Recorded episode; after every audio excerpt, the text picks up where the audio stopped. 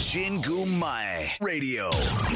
Website www.jingumai.fm. Radio and Community Salon.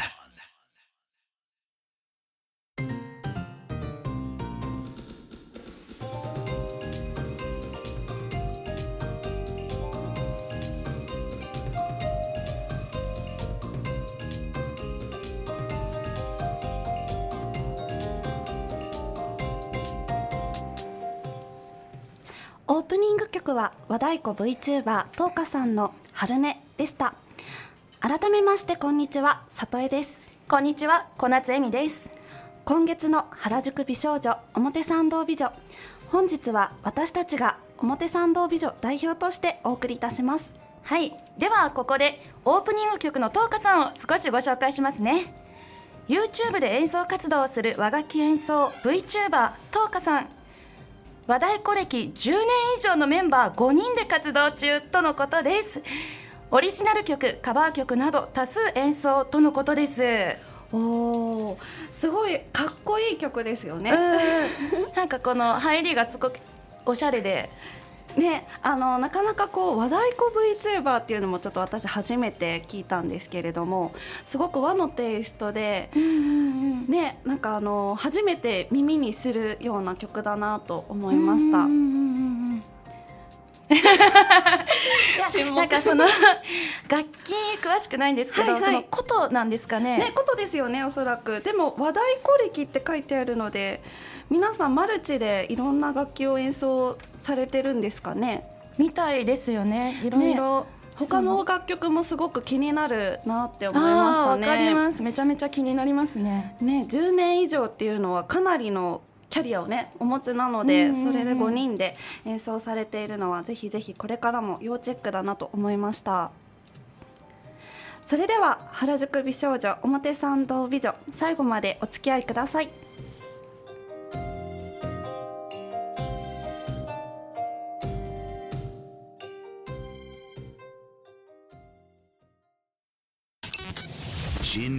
My Radio Radio Radio and Community Salon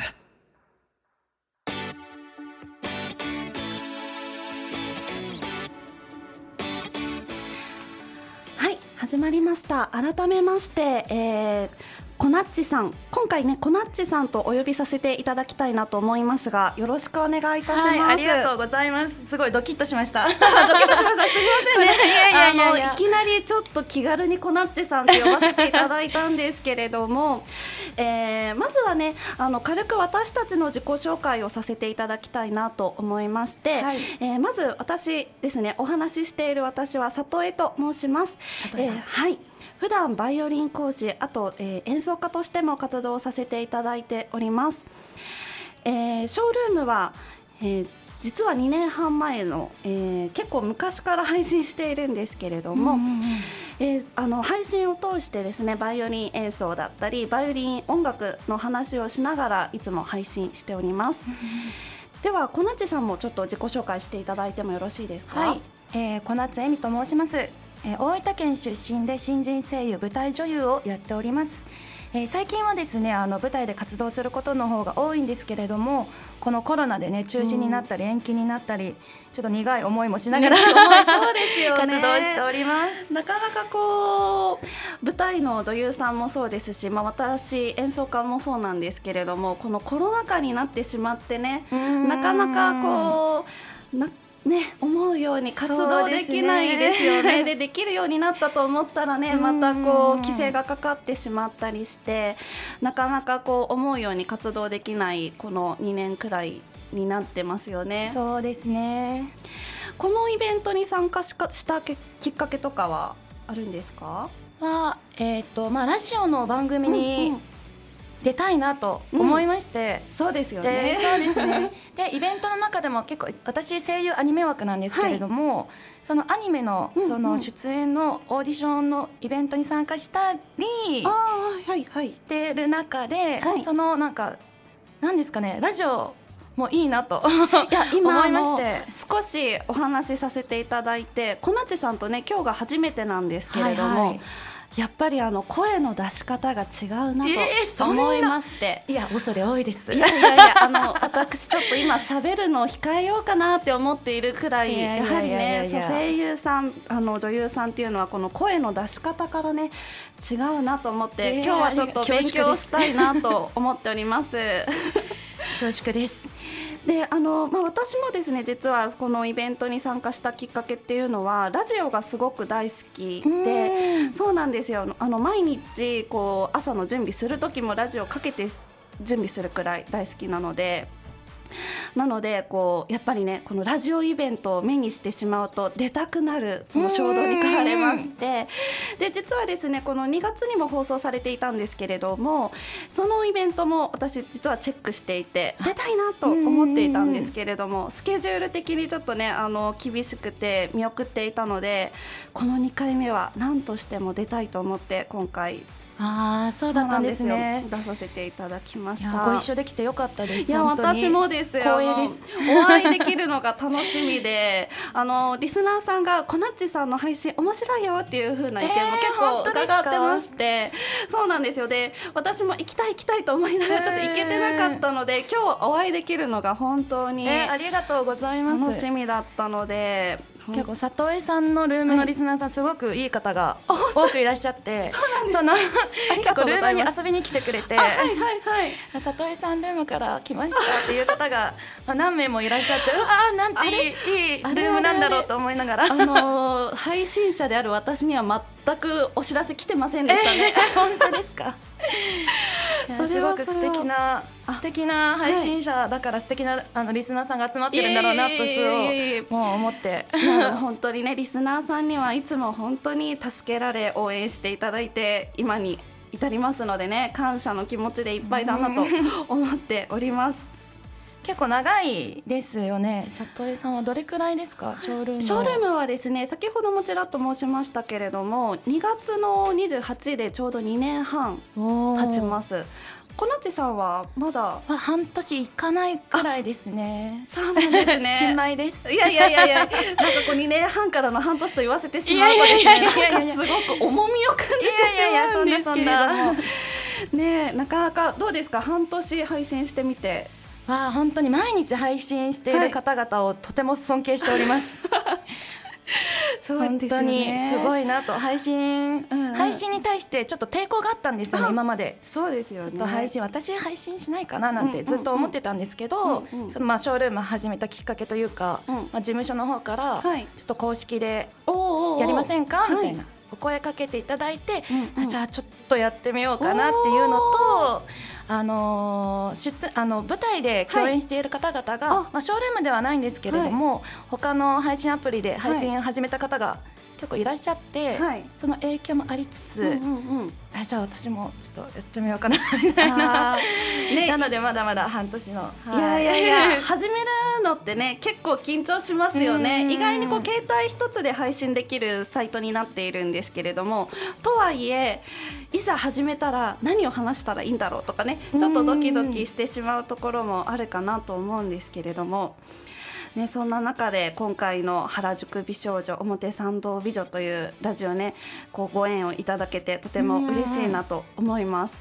原宿のお話もねちょこっとあの実はイベント中にもお話しさせていただいたんですけれども原宿駅降りてすぐのリシーというあの可愛いメガネ屋さんがあるんですけれどもそこのねメガネを私あのツイッターとインスタグラムの方にもあの紹介させていただいたんですけれども私の中であのそこのお店一押しなので ちょっとあのこのラジオの場を借りてもちょっとお勧めしたいなと急にあの思い立ってしまったのでぜひぜひぜひあの気になる方はね私のツイッターインスタグラムもご覧いただけると嬉しいなと思います。リシリシですか？リシです。どういう字を書くんですか？それ今言いますか？あごめんなさい。すごいおしゃれなロゴになってるんですよ。うん、すね、はい、RE から始まります。だそう です。ぜひ検索してみてください。はい、ドラマとかのね、あのメガネをグラスフィッターっていう風にして、あの。いろんな骨格に合わせてメガネを、あのー、こうもう名前の通りですよねグラスフィッターなのでその方に合うメガネを合わせているっていう方が、えー、あの作っているメガネなのでとってもおしゃれで、うん、そのリシーのそれこそインスタグラムの方にね飛んでいただけると可愛いあのメガネがたくさん見れるかなと思うのでぜひぜひぜひあの めちゃめちゃ気になりますね。あのねドアリドなしなどあとこういろんなねあのデザインのものがあるのでぜひ一度ご覧になっていただければなと思います。以上私たちの自己紹介と原宿のおすすめ情報でした。イエイ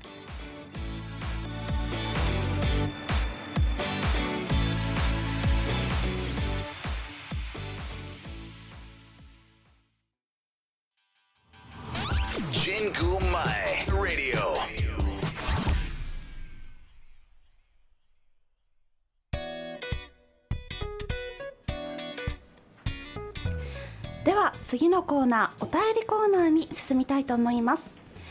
ここからは皆様からいただいたお便りのご紹介を中心にトークしていきます。ということなんですけれども、あの事前にねこちらお便りをツイッターの方で募集させていただきまして、えー、お便り書いてくださった皆様改めてありがとうございます。ありがとうございます。早速ねあのいろんなお便りに答えていきたいなと思いますので、はい、さんぜひよろしいですか？はい。まあ、全部はちょっと読めないかもしれないんですけれども、はい、まあ、早速1つ目から読ませていただきます。はい、えー、広島県の奈々さん、はい、お便りありがとうございます。こなっち姉さんのことを見ると嫌なことを忘れられます。ありがとうございます。本当に出会えてよかった。知れば知るほど応援したいと思える方です。こなっち姉さんのことをもっともっとたくさんの方に知ってもらいたいです。ありがとうございます。うん、ここで質問です。美容で何かを気をつけることはありますか？朝や夜毎日必ずやっていることや食など気をつけていることはありますか？っていうことですね。知りたいですね。いやそんなそんなないですけど結構あの、はい、暴飲暴食を しちゃうタイプで まあねしたくなりますよね。そうですね。はい、で結構あの、はい、配信とかでも、あのチキンナゲット50個大食い配信をしたりとか。それはすごいですね。50個。そうなんですよ。体に負担をかける配信をしてしまい、そうなんですよ。そうするとやっぱ肌が荒れたりとかそうですよね。なっちゃうので、やっぱあのー暴飲暴食は良くないそうですね。ですね。なのでまあでも一応毎日はですねあの、はい、オートミールですね。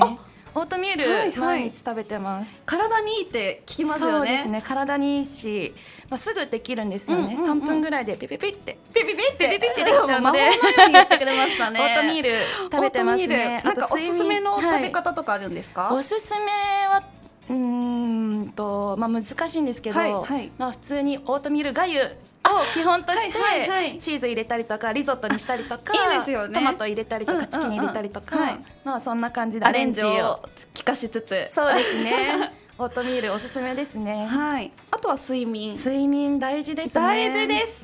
とても大事とても大事ですよね。同意したいですねこちらね。本当にな調子に乗るとその調子に乗ると？寝なくなっちゃうので、なるほどなるほど。ちょっと気分が良くなってきた。りすると寝るのやめようかなみたいな。寝なくなっちゃうので、まあ本当に睡眠大事だなって思います大体自分のこの理想の睡眠時間とかあるんですか？なんか寝ようと思えば、その22時間ぐらい寝れる人間なんですけど。わかりますわかります。私も結構ねアラーム止めていいんだったら多分永遠と寝れちゃうタイプなので。そうですよね。寝れちゃいますよね。寝れちゃいますね。ただまあお仕事とかまあ、ね、いろいろ。諸事情ね生きていく上で22時間寝てられないんでね。なんですよ、うん、なのでまあ平均4時間ぐらいですね今は。睡眠が大事と言っている割にはかなりショートスリーパーですね。ちょっとだからこそやっぱもっと睡眠取りたいなという。その欲求とのそのそうそうそう4時間だとちょっときついなと思いつつもでもやっぱり睡眠はそうですね。大事ですよね。まあお肌にもねそれこそ出てきてしまいますからね。そうなんですよね、うんうん、うん何か気をつけてることは里江さんありますか？美容でですか、はい、いやまあでも私もですねそのもう原点に帰ると言いますか、うんうん、ちゃんと食事をとりちゃんと寝る、うん、ここの原点回帰ですね。や本当やっぱりこう。忙しくなってしまうとすべてがねそういうところが一番おろそかになってくるんですけれどもやっぱりこう私も演奏活動しておりますしコナッチさんもねこうんうんうん。う女優さんだったり声優さんというパフォーマンスをするという上ではある程度こう睡眠を取らないと落ちてしまいますよねその能力がね。激しく同意します。激しく同意してくれますか？ですよね、はいなのでやっぱりちょっとそこはねあのおろそかにならないようにしたいなといつも気をつけているところですね。ですね。ではちょっと次の質問もお便りもあの、はい。ご紹介してよろしいですかね？お願いします。はい、えー、では大阪府越次さん。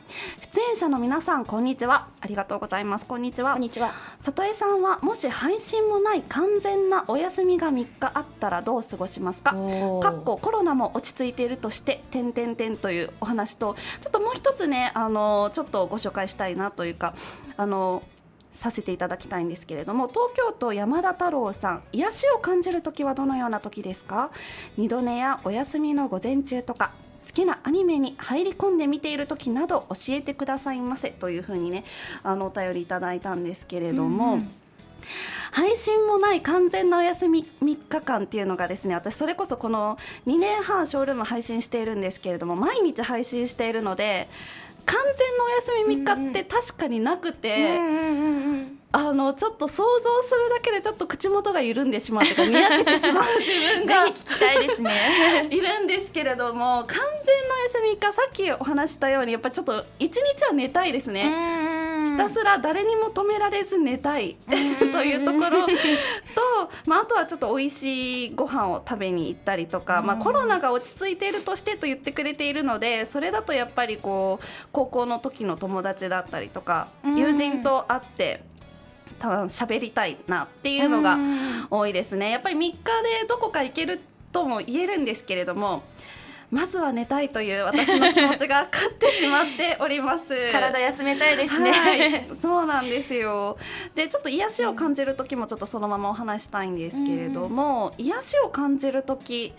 二度寝っていう風になんかもう私の気持ちをこの山田太郎さんは分かってらっしゃるのかなとい 素う敵ですね。ね、もう私をうんこうちょっと分かられてる方なのかもしれないんですけど、やっぱ二度寝が一番幸せ？癒し？間違いない。かなって思うんですけど、ね。癒しはどういう時感じられますか、小夏さんは。癒しはですねもう TikTok であ。可愛い動物の動画と動物の動画。幼児の動画を 間違いない鉄板見ておりますね。そうですね、はい。何の動物がお好きですか、根っこが一番ですね。可愛いですよね。ね。あの動物の動画を見てたらなぜか時間があっという間に過ぎているっていうね、魔法の時間を過ごしてしまうことも多いんですけれどもねやっぱりこの動物の力を借りつつ癒しを感じつつっていう風なのが最近の私たちの 疲れてるのかみたいなね。嫌ですね。ちょっとポジティブにいきたいですよ。ではちょっと次のお便りもご紹介していただいてよろしいですか？はい読ませてもらいます。静岡県のドナエモンさん。お便りありがとうございます、小夏恵美さんいつもショールーム配信を楽しませていただいております、うん。ありがとうございます。私は話私は話したりするのが遅いし、苦手なのでいつも流暢にそして感情豊かに話されている恵美さんがすごいなと思っていました、いえいえいえ。いやそうですよね。そこで質問なのですが話す時のコツだったり、うん。気をつけていることなどはありますか？聞きたい。よろしければ教えてください。と知りいうことたいです。ねぜひぜひ教えてください。そんなに流暢に喋っている記憶もないしめっちゃ噛みまくってますし。まあ感情は豊かですね。い。やそうですよね。まあ感情豊かなのは、あのー今日初めてお会いしてお話しさせていただいてますけれども、ね感情そしてやっぱりお話上手だなと私も、えー、本当ですか、はい。ありがとうございます。なんかすごい綺麗な方に言われると すごいドキッとしてしまいいやいやいやいやますね何かコツぜひぜひ。コツはまあでも声優を目指し始める前ははい。すごいなんか舌足らずというか、はい。喋り下手だったんですよね。はいはい。なのでまあ声優のそはいの滑舌であったりとか、はい。なんかそういうのを勉強し始めてから、ううん。うんまく喋れるようにはなったかなと思います。ね。今でも何か毎日実践してることとか、まあ、毎日でなくてもよく実践していることとかありますか？うん難しい。難しいですよね。えーとまあちょっとサボり気味ですけどその喋りをうまくするっていうわけじゃないですけど、うんうん。はいなんか好きなはい。喋り方をしている人の真似をしたりとか、あなんかあこの人話うまいなとか、はいはいはい。あこの人みたいに喋れたらいいなみたいな人の真似をするのが、うん。まあいいのかなと思いますね。それは何にでも言えますよね、うん。やっぱり上手な方の、あのー真似をするっていうのはやっぱり何かしら真似から人はね、うん学ぶことって多いと思うので、うん。やっぱりお話もそうなんだなと思いました。そうですね、うんうんうんあと自分の声をたくさん聞く、なんか自分の声ってすごい最初に聞いた時って気持ち悪いじゃないですか。わかります。でなんか自分の声をたくさん録音して、はい。はい。あ私こういう喋り方してるんだ、うんうん。みたいなのを知る、そうですね。まずは自分をちゃんと知ってから、うん。えー上手な憧れの今回のねあのドナエモンさんからすると、うん。このコナッチさんのお話をまず真似するところからが 一歩かもしれませんね。ね。私の真似でよければ。いやいやぜひ真似していただきたいですね。はい、ありがとうございます、はい。ドラえもんさん。では次のはい。ご質問いきたいと思います、えー東京都 P さん。いつもショールームで楽しいトーク素敵な演奏たまにお歌ありがとうございます。可愛い笑顔に癒されています。里江さんは絶対音感をお持ちということですがそれに気づいたのはいつ頃か覚えていますか？凡人の私には未知の領域です。すごい。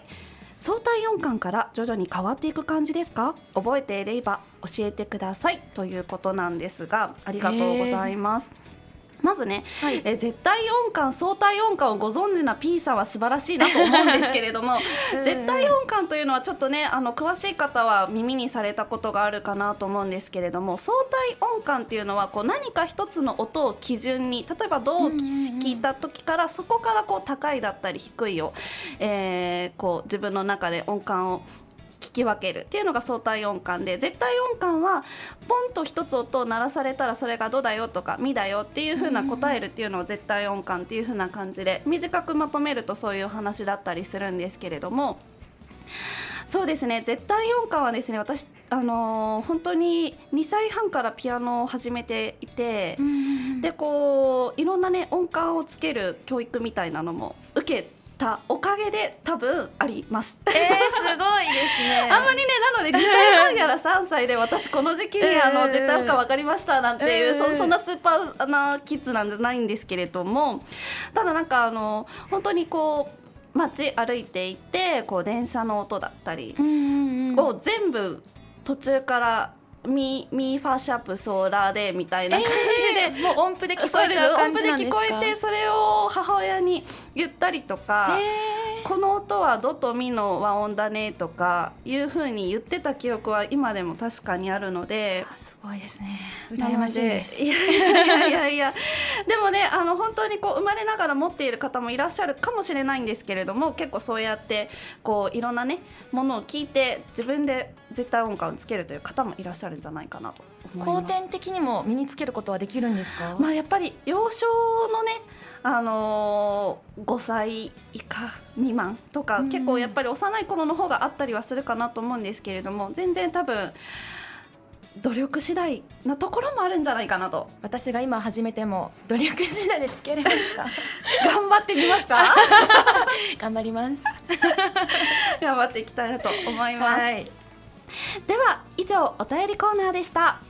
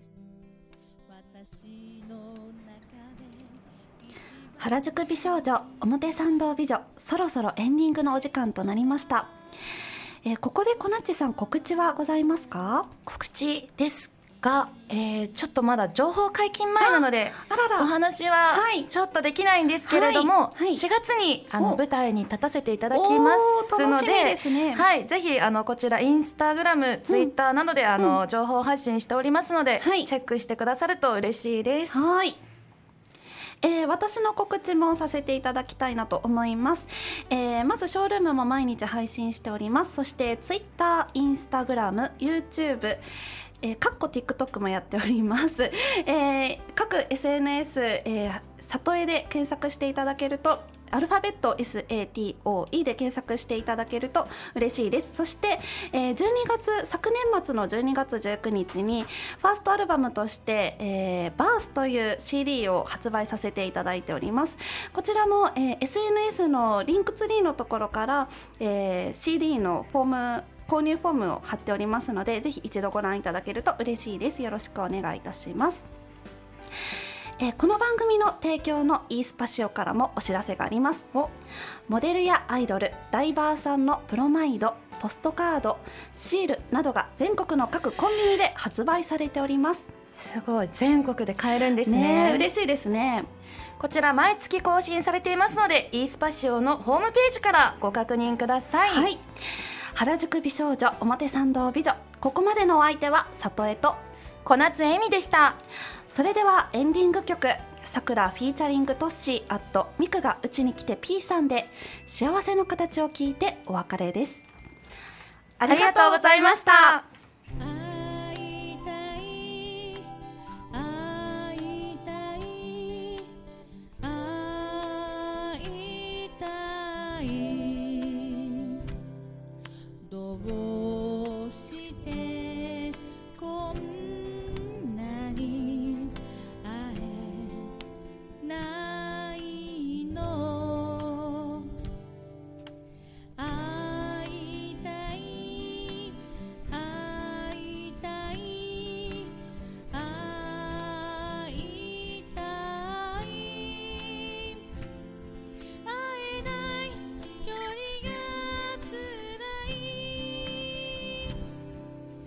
それは偶然の出会いで生まれた私たち。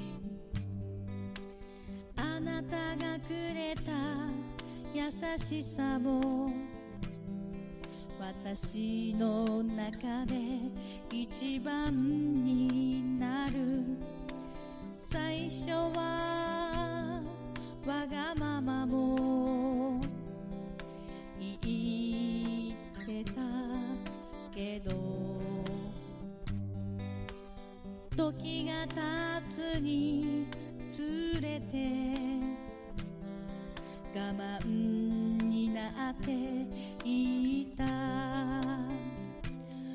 美味しいもの食べたり美味しい